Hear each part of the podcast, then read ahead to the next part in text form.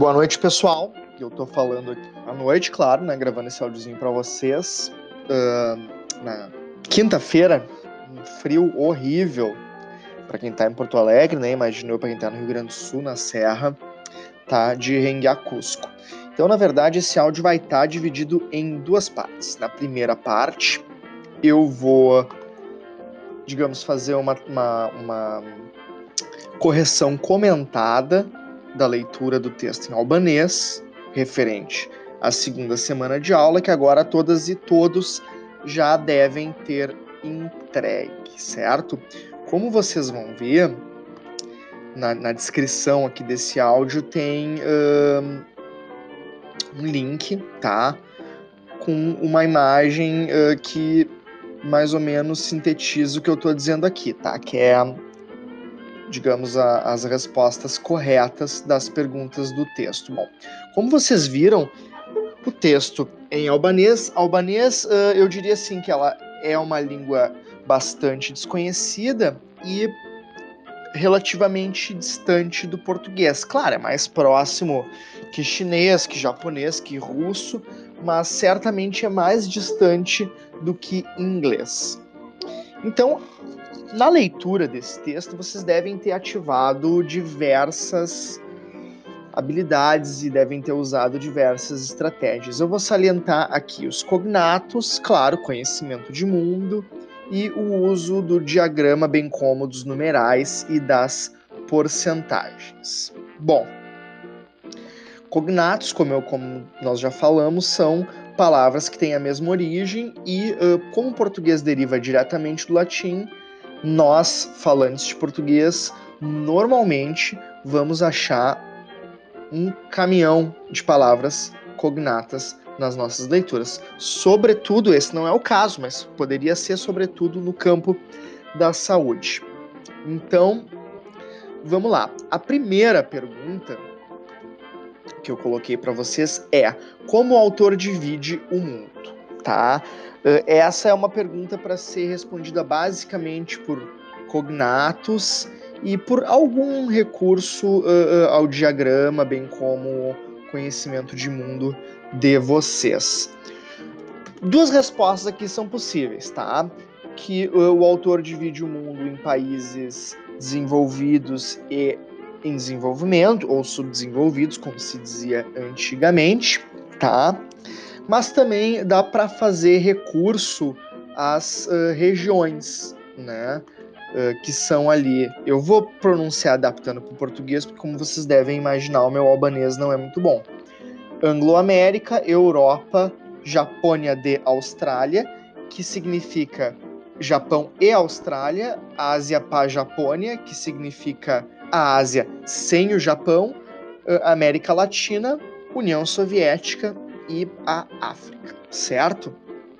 Então, uh, essas, essas duas respostas são aceitáveis. É muito mais, eu diria que uma questão de interpretação do que a pergunta está pedindo, do que uma questão uh, de certo ou errado. Eu digo no sentido assim, de escolher entre uma ou outra dessas re respostas. Vocês me dão licença para tomar um golinho d'água. O principal assunto texto é a industrialização e a diferença entre uh, a desigualdade né, industrial entre países desenvolvidos e ou em desenvolvimento. Né? Uh, e ali ele vai focar em questões como uh, automóveis, energia elétrica, aço e outras coisas afins de novo, né? Aqui nessa pergunta 2, o, o, infográfico lá ele é bastante útil. Além, é claro, uh, dos cognatos, né? Porque uh, todas as regiões do mundo ali são cognatas. Depois, qual a porcentagem da produção de carros concentrada em países industrializados? 96%. Essa resposta tá lá no primeiro parágrafo, tá? Relativamente uh, fácil uh, de identificar, né? Fala ali sobre, sobre a concentração desigual de, da energia elétrica, do Selicut, que depois eu vou dizer o que, que é, e uh, da, dos automóveis. Então, a, resposta, a pergunta 4, perdão, qual região produz mais carros? África, um, Japão, Austrália ou a, a, antiga União Soviética, né? A resposta, como vocês uh, devem saber, é Japão, Austrália. De novo ali, o diagrama e um pouco de conhecimento de mundo uh, é o que vai, uh, vai nos ajudar a responder essa pergunta. Depois, a número 5. Qual região tem a maior produção de energia elétrica? Né? E no caso, a resposta é a Anglo-América. Outra vez, diagrama, cognatos, é o que, é o que vai nos, nos conduzir à resposta a essa pergunta.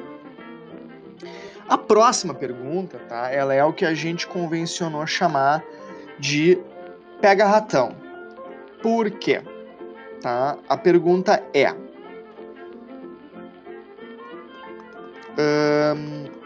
qual região produz mais cacau? E essa resposta não está no texto. Tem sílico, que é aço, né?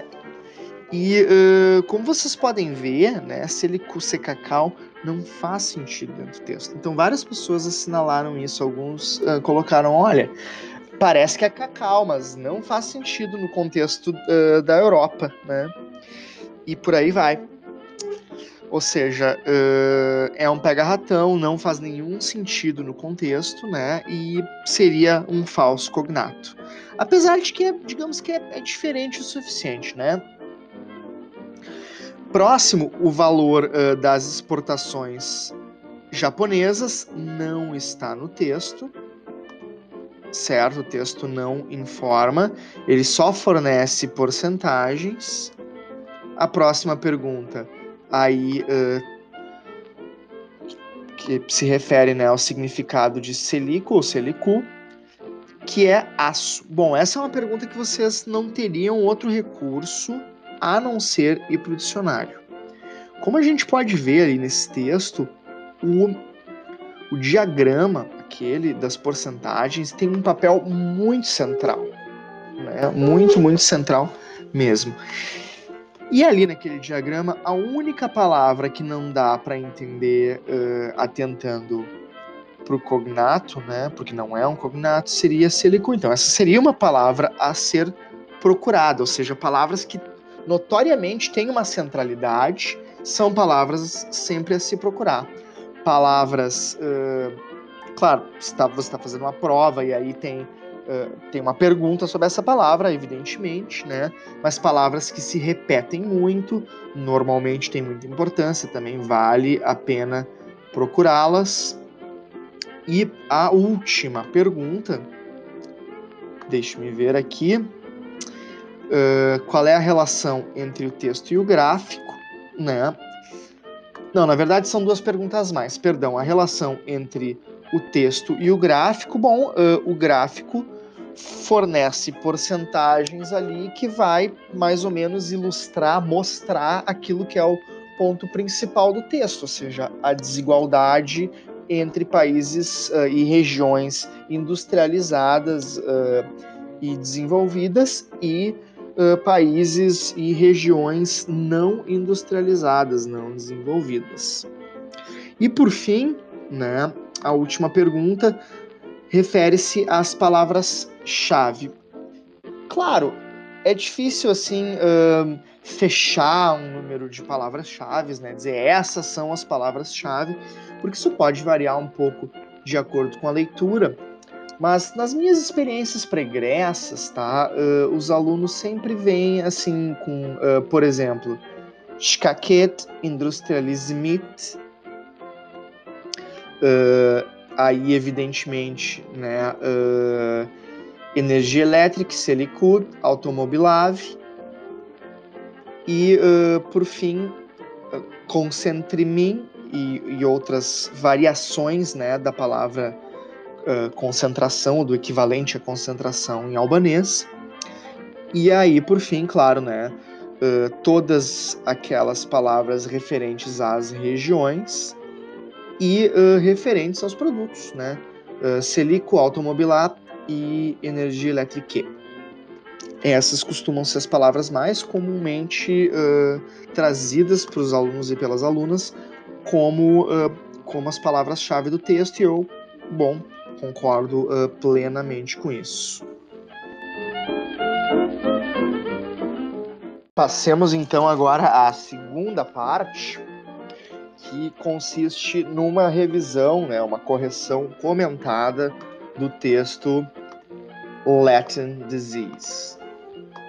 Certo? Um, ele foi um texto escrito por John A. Osmondson e publicado no dia 8 de novembro de 1964 no jornal New York Times. Ele claro, né, é um texto orientado à população em geral, então não é um texto muito complexo. Ele é um, não deixa de ser um texto de divulgação científica, né? Vai falando sobre a doença de Chagas e como ela está flagelando principalmente a América Latina, lugares mais pobres. Então, como eu disse, assim, não é um texto necessariamente voltado a profissionais de saúde, por isso não é muito complexo. Vocês trouxeram diversas palavras-chave, certo?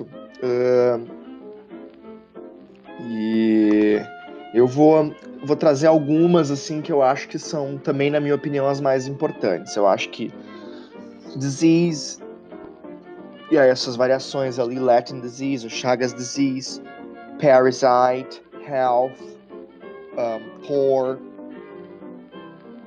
o próprio né, nome do, do Dr. Chagas. Uh, vamos ver se tem mais alguma importante aqui. Uh, o protozoário. Acho que, né? Acho que por aí, assim, como palavras-chave, tá, tá legal. Depois, a próxima pergunta, ela se relaciona aos pontos principais do texto, tá? Eu vou dizer assim que tanto o que eu li nas respostas de vocês como o que eu considero ser os pontos principais do texto. Em primeiro lugar, a questão da correlação entre né, a, a força da doença nas comunidades e a pobreza dessas mesmas comunidades. Né? Os lugares mais pobres são mais flagelados por essa doença. Em segundo lugar, o fato de que o Dr. Carlos Chagas havia encontrado um pequeno parasita, né, que causava doença e que hoje, inclusive, leva o seu próprio nome. Depois o texto vai uh, explicar que ainda não há nenhuma droga eficaz que hum, combata a doença de Chagas, né? Porque e mesmo as que existem que são eficazes contra a doença de Chagas, elas são eh, tóxicas, né, uh, para os seres humanos nas doses eficazes. E uh, por fim, o fato de que a equipe do Dr. Henry Seneca, na Universidade de Colômbia, tem uh, alguns resultados promissores em relação ao combate da doença da doença de Chagas, né? Claro.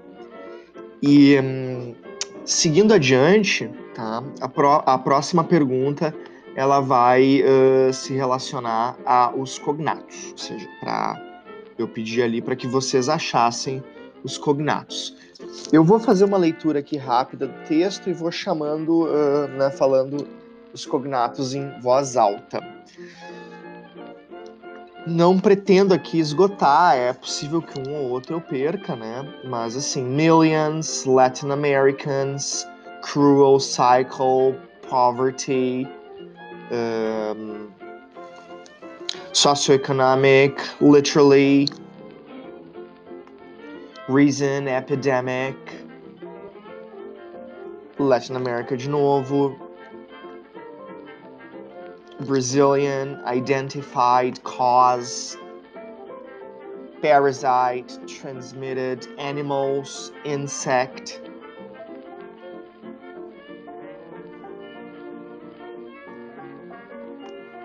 Animals, flagellum, protozoans, né, protozoários. Numbers, in fact, reasons de novo, trypanosome, victim, virtual, invalid, toxic, effective, dose, medical professor, techniques, promising, preventing, scientist, isolate, substance,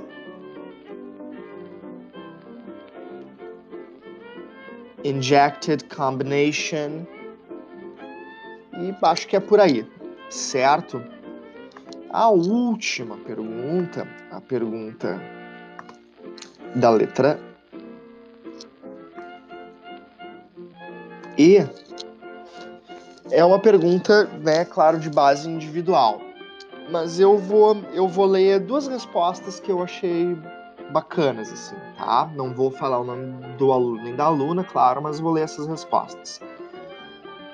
O tema se relaciona comigo, pois a doença de Chagas pode ser transmitida através da ingestão de alimentos contaminados com parasitas provenientes de triatomíneos infectados. E eu curso Tecnologia de Alimentos, curso que, dentre diversas áreas, visa a garantir um alimento seguro.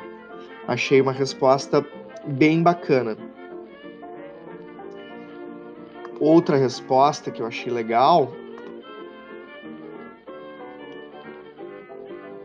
aqui, né? O aluno ou a aluna respondeu: o tema se relaciona por ser uma doença típica da América Latina que deve ser prevenida tomando os devidos cuidados uh, para afastar o barbeiro. E eu sou um profissional de saúde, logo isso é um tema que uh, me importa. Então, essa mais ou menos é, são respostas legais para essa atividade, certo, gente? E eu vou colocar o link, como eu disse, das respostas para ambas as atividades aqui na descrição do áudio. Certo, gente? Então essas aí foram as atividades da segunda semana e espero que vocês estejam bem. Um abraço, até mais.